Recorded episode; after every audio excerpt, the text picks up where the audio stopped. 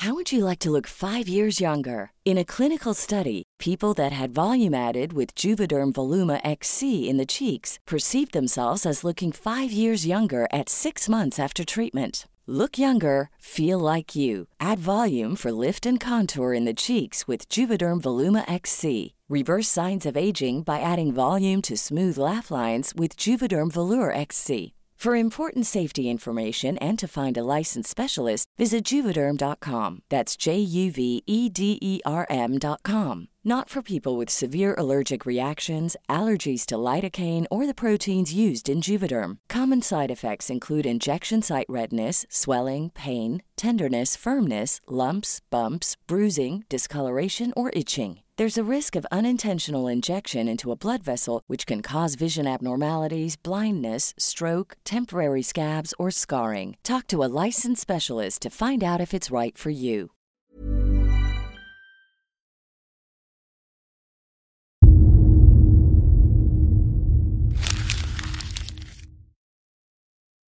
Seguirle el ritmo al país no es cosa fácil, pero en este espacio intentaremos, semana a semana y en 25 minutos, comprender juntos lo que sucede en el territorio que habitamos. Esto es Semanario Gato Pardo y yo soy Fernanda Caso.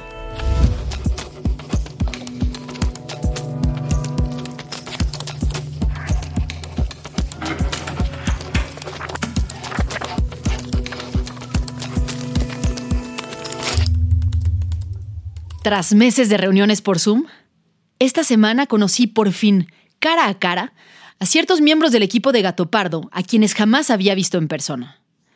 Una reunión organizada por el área de recursos humanos nos convocó a todos. Como parte de la dinámica que nos propusieron, Joaquín, el coordinador creativo y quien se ha vuelto un buen amigo, nos contó que su sueño era ser florista. Y luego Guillo, uno de los editores, compartió que antes de estudiar literatura inglesa había pensado en ser médico. Nos hacía falta esta convivencia. Y ya estando reunidos, aprovechamos para hacer presencialmente la junta de donde surge este podcast.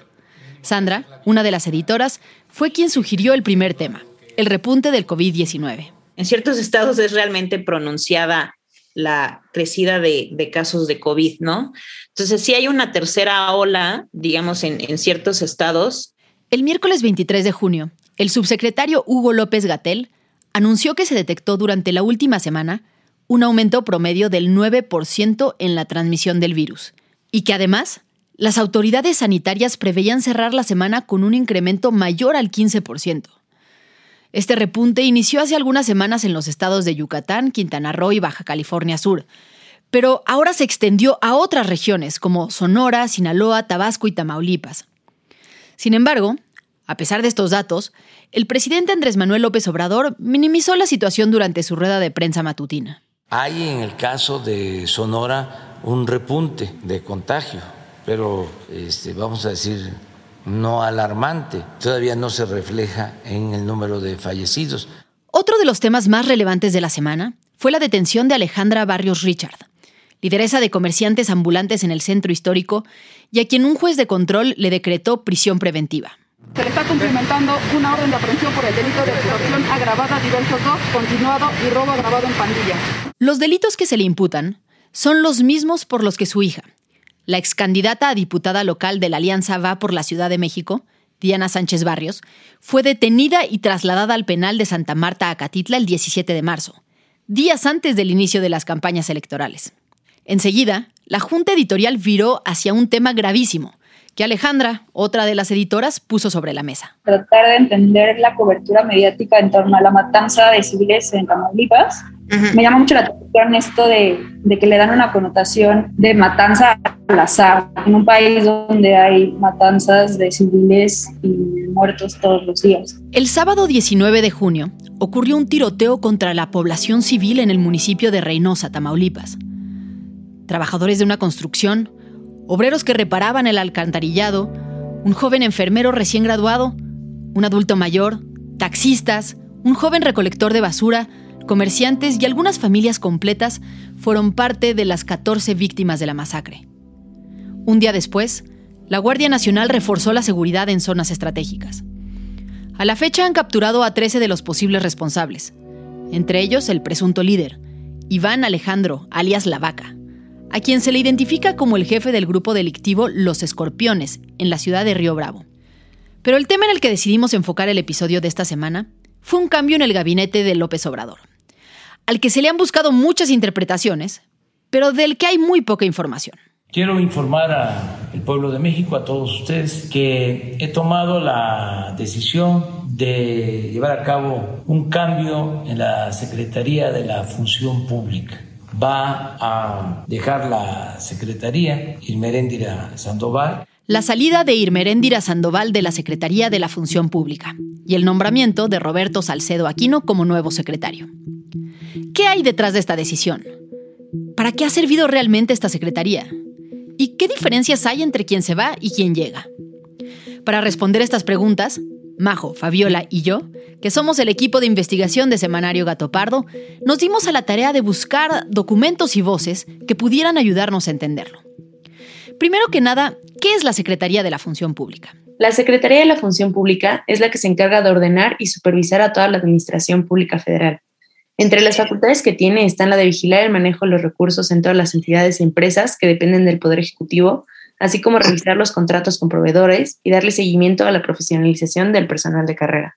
Y tanto política como mediáticamente, es en esta Secretaría en la que se ha depositado históricamente la tarea de combatir la corrupción una bandera con la cual López Obrador llegó a la presidencia, dirigiendo la atención pública al nombramiento de Irmeréndira Sandoval para encabezar tremenda misión. Este es un audio de enero de 2018, durante un evento con empresarios, poco antes de ganar la elección. Vamos a sacar adelante al país enfrentando el principal problema, la corrupción, el cáncer de la corrupción. Para esto, López Obrador parecía estar nombrando a una de sus seguidoras más leales. El pueblo unido jamás será vencido. De pie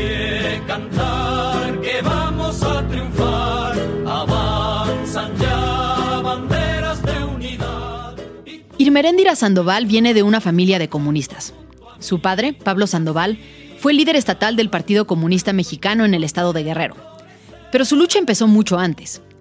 En el movimiento estudiantil de 1968, Pablo Sandoval formó parte del Comité de Lucha de la Facultad de Derecho de la UNAM. Peleó por la autonomía de la Universidad de Guerrero. Se enfrentó fuertemente con el gobernador Caballero Aburto, siendo aún muy joven, y estuvo preso en varias ocasiones. Mientras tanto, la madre de Irmeréndira, Carmen Ballesteros, fue quien se encargó de sus hijos durante largas temporadas que su padre pasaba fuera de la casa por motivos políticos, Así lo describió la propia Irmeréndira en una entrevista con Sabina Berman en ADN 40. Mi madre fue pues nuestra eh, referente de, de protección en términos de la familia. Carmen Ballesteros era maestra, historiadora y líder sindical. Irmeréndira y sus hermanos crecieron en un ambiente cargado de ideología política por ambos lados.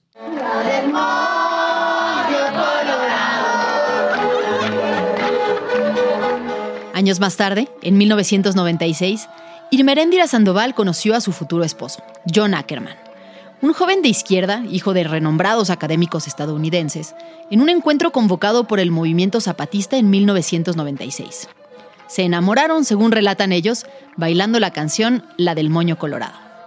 Irmeréndira es licenciada en Economía por la UNAM y en Sociología por la UAM, tiene maestrías en estudios latinoamericanos y en ciencia política y un doctorado también en ciencia política por la Universidad de California.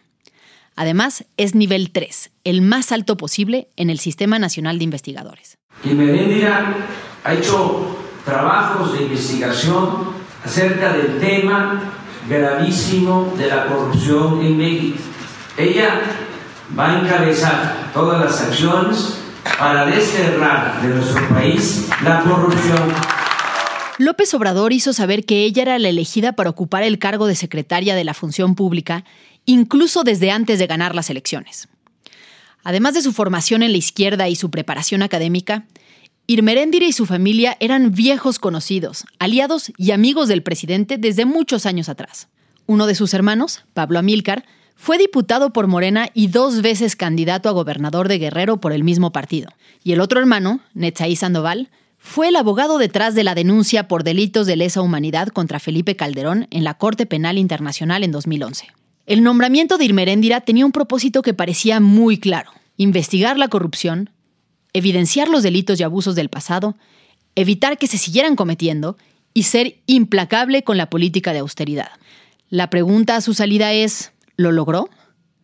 Para responder estas preguntas, consulté a uno de los mayores expertos en transparencia y rendición de cuentas en México, Mauricio Merino, quien recientemente se mudó a Guadalajara y habla tan bien de esa ciudad que casi me convence de irme también para allá. Estoy feliz, no sabes, no sabes qué bonita ciudad, qué padre es la gente. O sea, estoy encantado, verdaderamente encantado. El clima es lo máximo.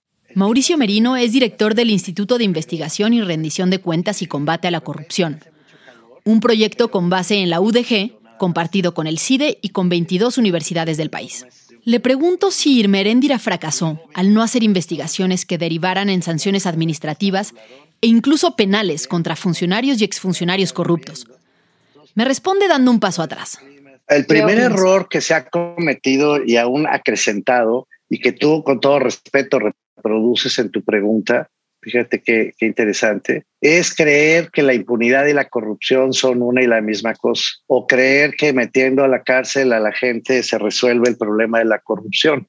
Según me explica Merino, esta es una confusión común no solo en México, sino en muchos países del mundo. Meter a la cárcel y solo meter a la cárcel a funcionarios públicos sin modificar las causas por las que se corrompen no sirve, incluso deteriora al Estado. Enseguida, Merino me da algunos ejemplos de países donde se ha seguido esta lógica que él considera equivocada. El Perú es un buen ejemplo que hoy tenemos enfrente de, pues eso, Fujimori, Toledo, Kuczynski, Vizcarra, o Guatemala, si quieres mirar algo más cerca, con el CICIG. Hoy está peor en ambos lugares. En Perú, los últimos cinco expresidentes que han gobernado entre 1990 y 2018 están condenados, imputados o prófugos de la justicia. Uno de ellos, Alan García, se disparó justo cuando iba a ser detenido por corrupción. En el caso de Guatemala, con ayuda de la ONU, se logró el procesamiento de docenas de altos funcionarios de gobierno, entre quienes estaban un magistrado de la Suprema Corte de Justicia, dos expresidentes, miembros del Congreso y del gabinete hemos caído, es decir, hemos retrocedido respecto de la percepción que se tiene de la corrupción que hay en el Perú en particular. A pesar de estos esfuerzos, ambos países están reprobados según la medición de percepción de corrupción publicada por la organización Transparencia Internacional. Sin embargo, a pesar de que, como bien dice Merino, el combate a la corrupción requiere mucho más que solo meter funcionarios a la cárcel, la idea de que hacerlo va a resolver el problema lleva ya presente muchísimo tiempo en México. Ya basta del PRI. Vota por el cambio. Fox presidente. Cuando Vicente Fox llegó a la presidencia en el año 2000, existía una expectativa similar a la que encontramos hoy. Perseguir corruptos se había convertido en un fuertísimo reclamo ciudadano y también en una promesa política. Este es un mensaje de Fox durante su campaña.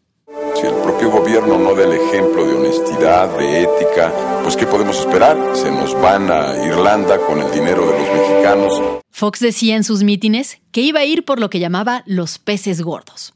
Y puso también un enorme peso para lograrlo en la Secretaría de la Contraloría y Desarrollo Administrativo, que después se convirtió en la Secretaría de la Función Pública. Como titular nombró a Francisco Barrio, exgobernador panista de Chihuahua, y a quien busqué para que me platicara de esa época. Hoy Barrio ya está retirado de la vida pública y se conecta a la llamada desde su casa en El Paso, Texas. Yo recuerdo mucho las declaraciones del presidente Fox diciendo que iban a ir por los peces gordos. Y de alguna forma esta responsabilidad caía en la Secretaría de Contraloría.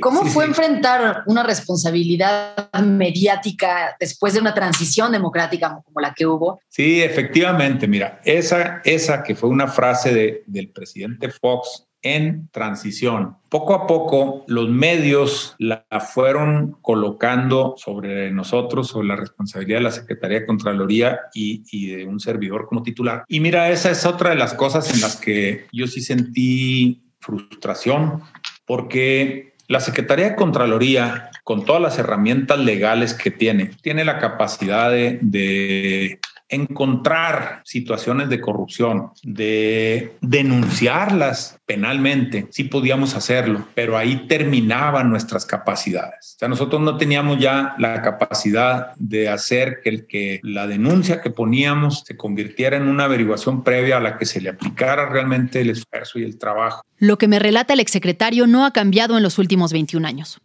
Incluso se ha vuelto más complejo. La Secretaría de la Función Pública solo puede sancionar las faltas consideradas no graves. Y lo máximo que puede hacer como castigo es imponer inhabilitaciones para servidores públicos. En realidad, las capacidades de investigación y sanción están dispersas entre muchas instituciones que ahora forman parte del Sistema Nacional Anticorrupción. Entre ellas está la Secretaría de la Función Pública, pero también está la Fiscalía Especializada en Combate a la Corrupción, el Tribunal Federal de Justicia Administrativa y la Auditoría Superior de la Federación, que es un órgano de la Cámara de Diputados encargado de evaluar de manera externa el uso del presupuesto.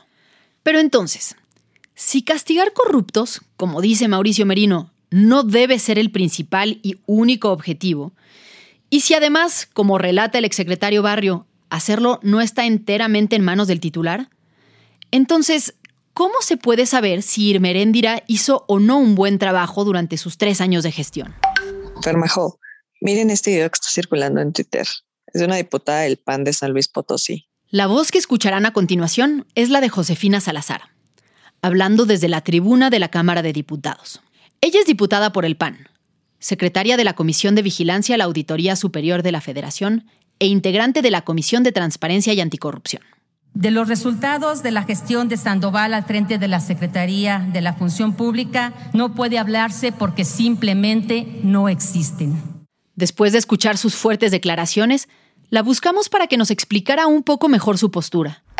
Fer, ya quedó la liga de Zoom. ¿Para hoy a las 4 va? Lo primero que le reclaman a la secretaria Sandoval no es que no investigue el pasado, sino que en el presente se repitan prácticas que el propio presidente criticaba.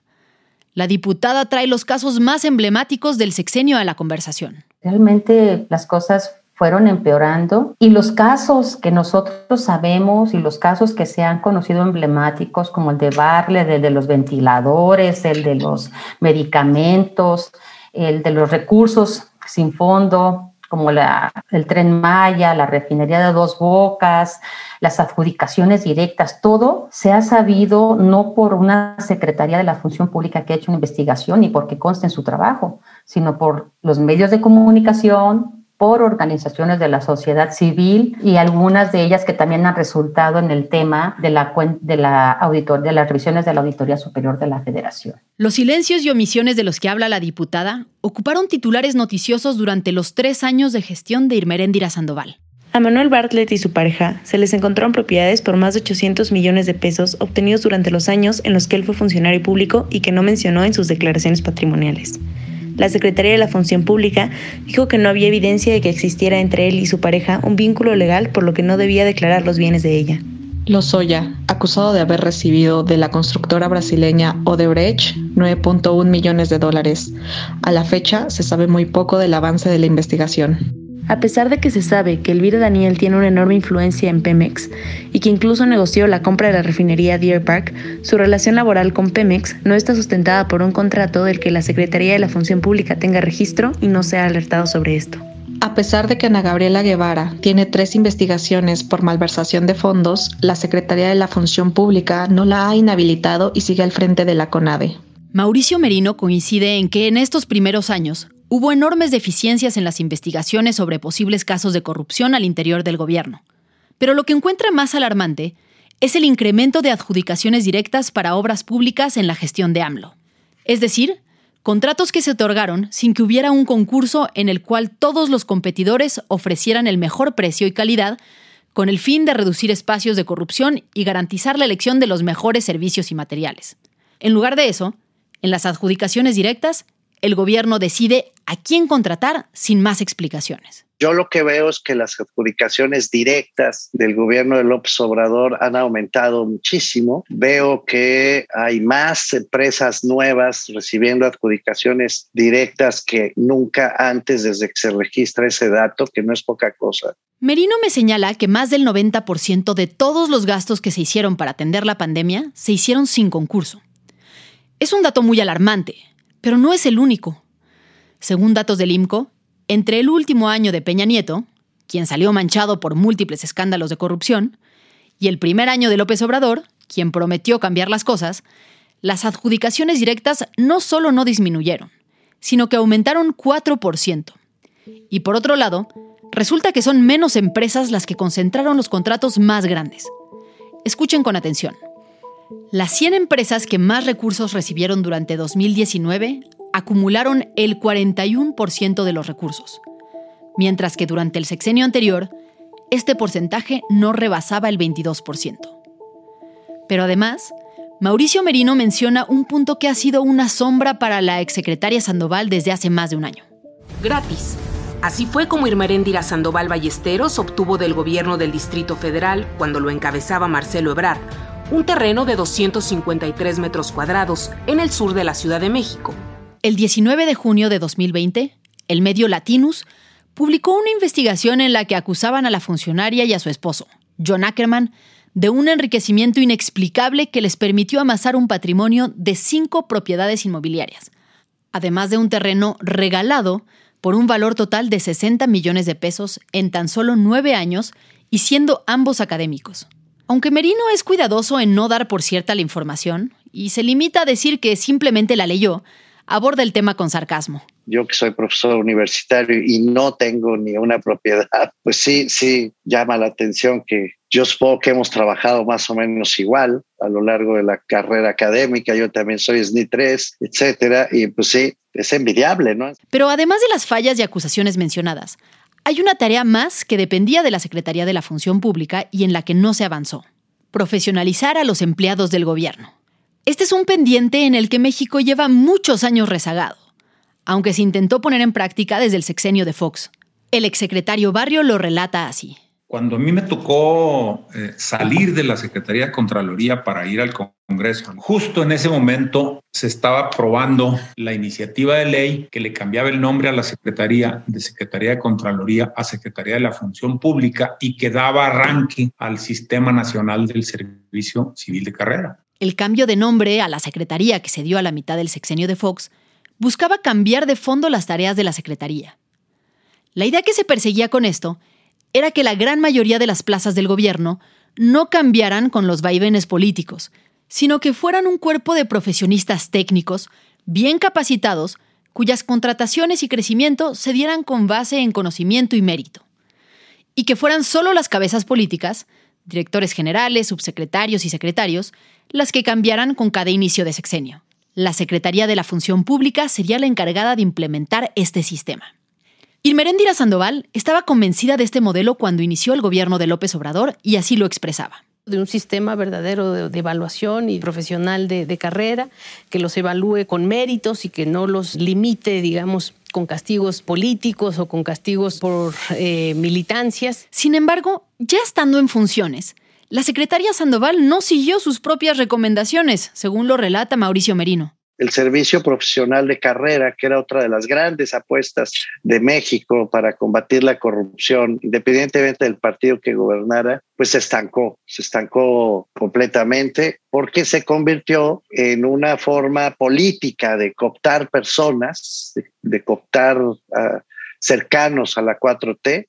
Más allá de los enormes recortes presupuestales en todas las áreas consideradas no prioritarias del gobierno, una medida cuya efectividad para combatir la corrupción aún no ha quedado muy clara, la salida de Irmeréndira sucede sin mucho que reconocer.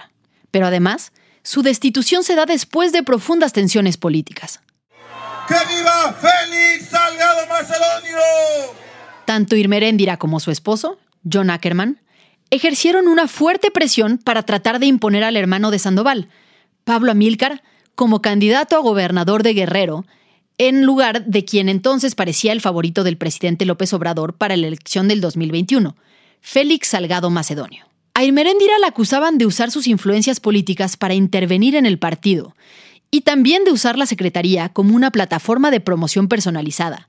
En las cuentas oficiales de redes sociales de la Secretaría de la Función Pública, la imagen de Sandoval aparecía prácticamente a diario, viendo al horizonte, saludando amistosamente a algún colega, sonriendo frente a la cámara, Esto aunque el texto del mensaje publicado no tuviera nada que ver. Aunque no está muy claro, todo apunta a que la salida de Irmeréndira Sandoval se dio por una mezcla de varios factores. Falta de resultados, cuestiones políticas y un toque de protagonismo. Lo que sí es muy claro es que el perfil que entra para sustituirla es muy distinto a ella. Va a ocupar la secretaría Roberto Salcedo. Roberto Salcedo Aquino tiene también una sólida formación académica e incluso fue director de las carreras de Ciencias Políticas y Administración Pública y de Relaciones Internacionales en una facultad de la UNAM. Pero su fortaleza no está solo en la academia, sino en su experiencia en el gobierno. A diferencia de Sandoval, que no conocía el gobierno sino a través de los libros, Roberto Salcedo lleva 48 años siendo servidor público.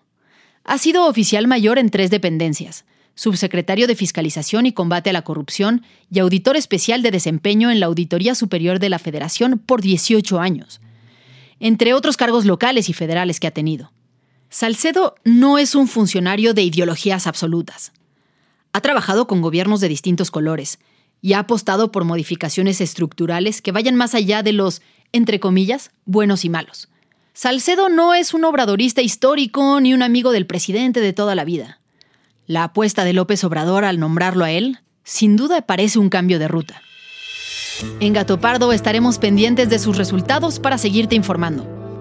Con esto estamos llegando al final de este episodio, pero no queremos irnos sin antes mencionar los temas de los que tienes que estar pendiente esta semana.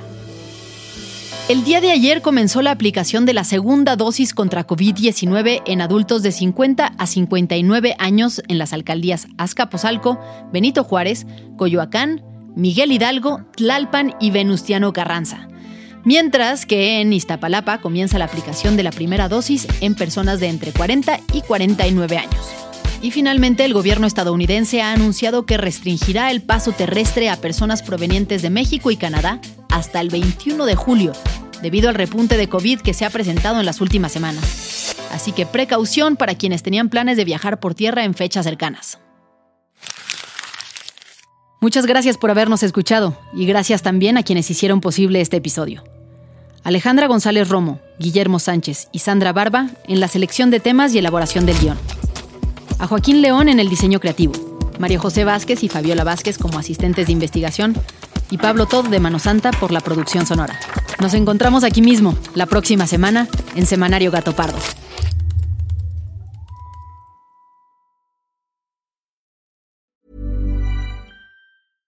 How would you like to look five years younger? In a clinical study, people that had volume added with Juvederm Voluma XC in the cheeks perceived themselves as looking five years younger at six months after treatment. Look younger, feel like you. Add volume for lift and contour in the cheeks with Juvederm Voluma XC. Reverse signs of aging by adding volume to smooth laugh lines with Juvederm Volure XC. For important safety information and to find a licensed specialist, visit juvederm.com. That's J U V E D E R M.com. Not for people with severe allergic reactions, allergies to lidocaine, or the proteins used in Juvederm. Common side effects include injection site redness, swelling, pain, tenderness, firmness, lumps, bumps, bruising, discoloration, or itching. There's a risk of unintentional injection into a blood vessel, which can cause vision abnormalities, blindness, stroke, temporary scabs, or scarring. Talk to a licensed specialist to find out if it's right for you.